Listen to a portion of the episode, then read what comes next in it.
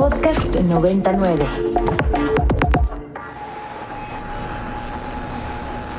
Las palabras pertenecen al aire. Y el viento no tiene por qué llevárselas. Con la llegada de los podcasts, la radio vive otra oportunidad. Esto es Segundo Aire. Conversaciones que el aire nos trajo, pero el viento no se pudo llevar. Todos los jueves encuentra un nuevo episodio con lo mejor de la propuesta cultural y musical de Ibero 90.9. Este es el segundo aire de Ibero 90.9. Esta es la semana que arrancó el lunes 4 de septiembre y con esto se inaugura el mes de los informes de gobierno, el mes de desayunar pozole tres días seguidos y el de muchos malos recuerdos telúricos. Hablando de eso, en los últimos años ha rondado el rumor o la muy mala sospecha sobre si septiembre es un mes con actividad extraordinaria en cuanto a temblores. Lo cierto es que nadie quiere escuchar, ni en sus pesadillas, aquella alerta citadina que anuncia algún movimiento considerable por otro lado, la ciencia está intentando descubrir algún algoritmo para detectar los sismos con precisión. Si quieres saber más de eso, busca nuestra nota La ciencia sí podría explicar los temblores en septiembre, en nuestra página ibero99.fm. Además de notas sobre posibles predicciones de temblores, encontrarás nuestro reproductor del FM, lugar donde tomamos las bocanadas para este segundo aire. Ah. En el Inspiria de Lalo Limón hablamos con Liliana Bloom, quien escribió uno de esos libros donde lo fantástico se encuentra con individuos comunes. La obra se llama Un descuido cósmico y son varios cuentos donde los protagonistas son de esos personajes deteriorados, de esos que viven al filo y disfrutan de lo absurdo. Alienígenas adoptados por una mujer mayor, esposas traicionadas aliadas al vudú y ancianas jugando con ouijas, porque la extrañeza también es material literario Escuchemos a la escritora Liliana Bloom hablar con Lalo Limón en el Inspiria de Ibero 99. Esto es El Segundo Aire. Donde no hay impunidad posible es en los relatos que integran tu cuentario más reciente. Un descuido cósmico, Liliana. Oye, tú eres muy fanática de personajes, no sé cómo decirlo, Liliana, terminales, extravagantes, brillantísimos. Cuéntanos, ahora sí que desde tus palabras, ¿cuáles son los personajes que a ti te llaman tanto? Bueno, eh, los personajes además creo que han ido creciendo conmigo, porque en este cuento eh, yo no lo había notado, pero ya hay señoras pues un poquito más jóvenes que yo y otras de mi edad y más arriba. Es decir, ya estamos más cerca de la tercera edad y desde luego las cosas que uno ve a esta edad son las que uno no veía de joven, ¿no? Entonces son mujeres en su mayoría que pues están en este afán como de rebelarse o vengarse por ciertas situaciones eh, muy injustas, ¿no? En las que están metidas, eh, pero hay una transgresión de, la realidad y hay elementos fantásticos, entonces, fíjate, voy a decir una cosa, me, adelanté a la, ya ven que, acaba de decir Pablo Coelho que eh, el Ulises de Joyce es el libro que más daño le ha hecho a la humanidad.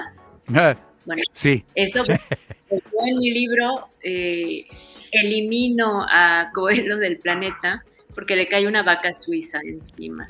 Entonces, bueno, es un libro en el que pasan muchas cosas, digo, pero bueno, tendrán que leer la historia para saber por qué, pero eh, cruzo, el, digamos, la frontera hacia lo fantástico, hacia lo sobrenatural, y pues hay cosas muy raras, hay una viejita que juega a la Ouija, una, mujer que que juega la Ouija en un asilo. Siempre son los jóvenes los que se meten con la Ouija, pero aquí es una señora ya muy viejita, una mujer que quiere hacerle vudú a su marido infiel, este, una mujer que se empieza a cartear con un asesino serial y digamos le empieza a hacer complacencias de muertes, este, hay cosas muy raras en, en este cuento, pero en este, en este libro de cuentos, y bueno, es divertido, pero al mismo tiempo es oscuro, porque desde luego hay como este trasfondo de crítica social.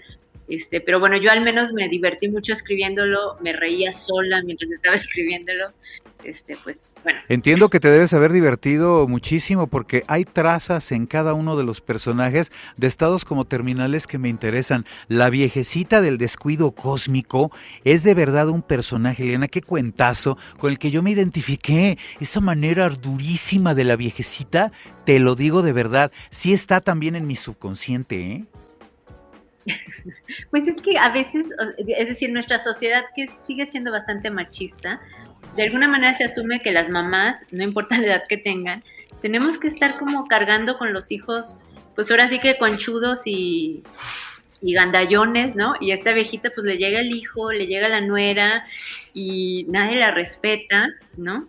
Y eh, su compañero de vida es un mapache, Gervasio. Exacto. Pues, resulta que se encontró por ahí un extraterrestre en, su, en sus calabacitas y bueno, pues hace uso de este extraterrestre, digamos.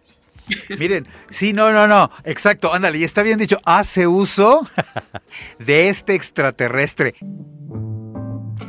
Tal vez ningún escritor o escritora pueda escaparse de reflejarse en su literatura. Liliana Bloom aplica la justicia en sus ficciones, que mezcla con la cruenta realidad, mostrándonos que la extrañeza de estos textos provienen de una violenta realidad. Los personajes, Liliana, toman algún tipo de vida propia, esto es, tú sabes hacia dónde va la historia o te sucede, sobre todo en el caso de los cuentos, que de repente, ya avanzando la narrativa, van cayendo cosas. Fíjate que a diferencia de la novela, en donde suelo tener mucho más claro al menos en qué va a terminar la historia, en el cuento me gusta experimentar y entonces empiezo así como con el juego de qué pasaría si una viejita jugara a la Ouija, ¿no? Porque siempre son los chavos los que andan en eso. O qué pasaría si alguien se encontrara un extraterrestre. Y entonces como que dejo que, todo salga, que fluya, pero al mismo tiempo eh, incorporo muchos elementos de, mi vida, es decir, de la realidad, y, y me vengo a, a, lo mejor de manera silenciosa de algunas cosas este, debo de nombrar ahí eh, que en el segundo cuento, que es de, de, la mujer, una cuarentona que se hace amiga por carta de un asesino serial, bueno, ya en el cuento. Exacto.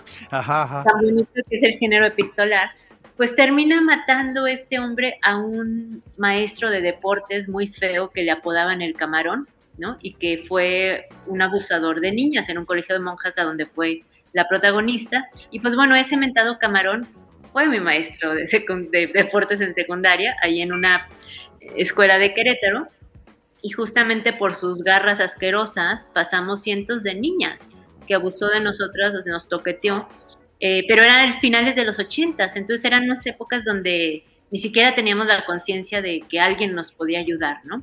Entonces, ahora que estoy grande, volteo hacia el pasado y esas cosas me molestan mucho. Y entonces todas estas emociones, a lo mejor reprimidas, contenidas, también se cuelan en estas historias. Y entonces, pues aquí decido, pues darle crán a este hombre maldito.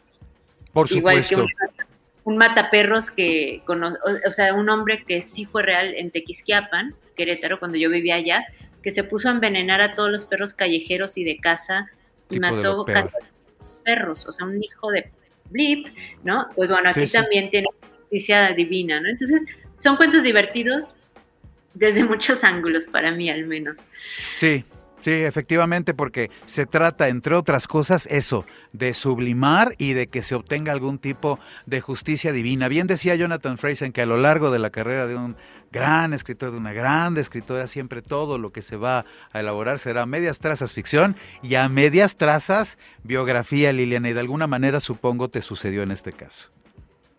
Sí, yo no, a mí no me gusta lo autobiográfico, pero sí a veces meto elementos de mi vida, o sea, jamás la anécdota, pero los, sobre todo las emociones, y eso es lo que a veces vuelve más fuertes a los personajes porque son emociones genuinas, ¿no? Este, yo sé lo que es que a mí me pongan el cuerno, yo sé lo que es estar sola, yo sé lo que es que haya un camarón, ¿no? Entonces como que esas cosas, en lugar de lamentarme y chillar por ellas, pues las tomo y las uso para, para, tu literatura. Sí, por supuesto que se conviertan en tu literatura. Para más pláticas de la literatura mexicana moderna, escucha el Inspiria de Lalo Limón, los miércoles a las 12 del día. Ahí nos adentramos en lo que hay de nuevo en las letras, pero de lunes a jueves, Inspiria también aborda el diseño y las artes escénicas. Ibero 90.9 está de estreno.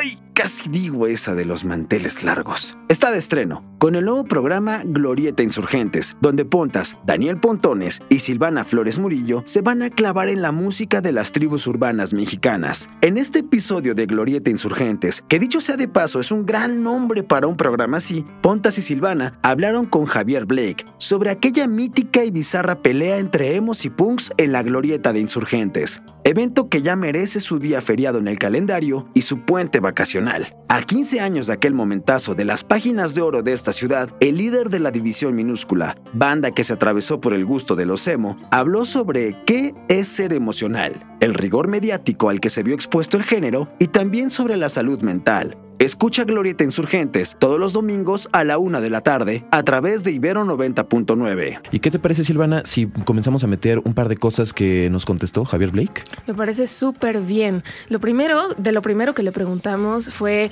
eh, no sé si se acuerdan que en emisiones, en una emisión pasada, en el capítulo anterior, hablamos de que la música de los emos se diferencia de otras tribus porque habla mucho de cuestiones introspectivas. Es toda la parte de, eh, digamos, digerir tus, em, tus emociones, saber lo que dices, lo que cantas, que refleje lo que sientes. De todo eso se trata un poco la música que estuvimos cubriendo. Entonces le preguntamos si creía que la música de División Minúscula, la banda de la que, a la que él pertenece, eh, reflejaba esta idea y también las nuevas canciones que han salido con él como solista.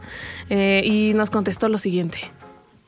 Yo creo que sí, yo creo que eh, el, el caso de toda esa música también y División nunca ha sido una banda eh, política, nunca ha sido una banda inclusive con un tema social o algo así, ¿no? hemos abordado ese tema en algunas canciones ya lo, a lo largo de nuestras más de 25 años de carrera, pero realmente no es como, como, no es como el núcleo de las cosas, de lo que hablamos, ¿no? Creo que todo es muy introspectivo siempre, ¿no? Pues era parte, era parte del, movimiento y, era, y las bandas lo reflejaban, ¿no? Y, las bandas reflejaban y los, los fans lo reflejaban, entonces era como un círculo, como un círculo eh, de alguna manera vicioso que, que, se retroalimentaba, más bien no vicioso, un, un, círculo que se realimentaba de eso, ¿no? Este, pero como dices, de alguna manera si lo analizas, pues estaban tocando temas muy, muy serios, de alguna manera que, que ahorita ya se hablan. Eh, abiertamente, ¿no? desde la depresión, este, las relaciones tóxicas, este, la, eh, no sé, el suicidio. Y en ese tiempo era como caricaturizado por los demás, ¿no? Era como, déjense de payasada, le decían como a los, a los chavitos, ¿no? Es que...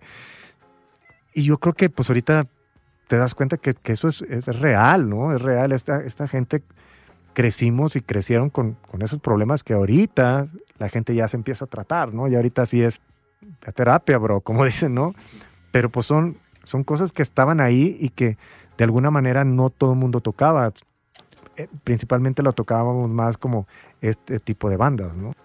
Después de más de 25 años de carrera, Javier Blake sigue diciendo que su música sigue siendo introspectiva y que ha tenido esta característica por casi toda su carrera. Y además me parece impresionante cómo habla de que se ridiculizaba a esta tribu urbana por hablar de temas de salud mental en ese entonces. Creo que es algo muy, muy importante y muy característico de, lo que sucedía en esos años a principio de los, de los 2000. Pero la siguiente pregunta que le hicimos nosotros a Javier Blake y hablando sobre toda esta onda introspectiva es si en algún momento ellos como banda se proclamaron como emo en esa época y cuál era su perspectiva de esta tribu urbana y nos contestó lo siguiente. Lo considero que era, eran como momentos difíciles, pero parte de, un joven de esa época, ¿no? Eh, yo durante mi vida y más en esa época sufrí mucho de depresión, sufría de hipocondria también.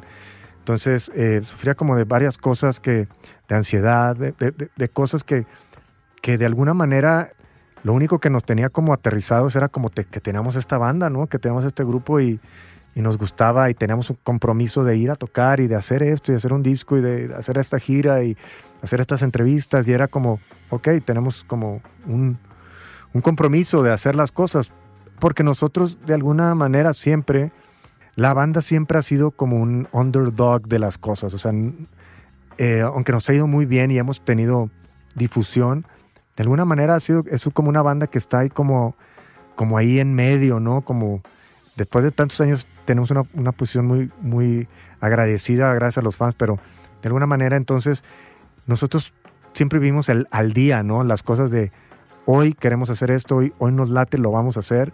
Entonces, pues eran momentos de mucha inseguridad, pero lo que sí teníamos muy seguro era la música que queríamos hacer. ¿no?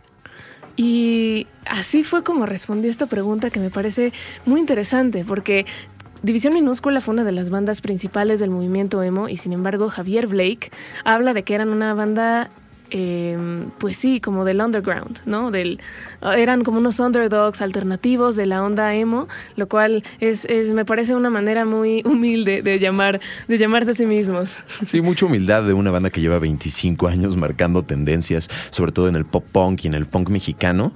Pero sí, es lo que nos dice Javier Blake y hago una pequeña corrección porque lo que le preguntamos a Javier Blake en esa pregunta es que tomando en cuenta su público emo y la época en, en donde hacían música, cuál era como el proceso más o menos emocional.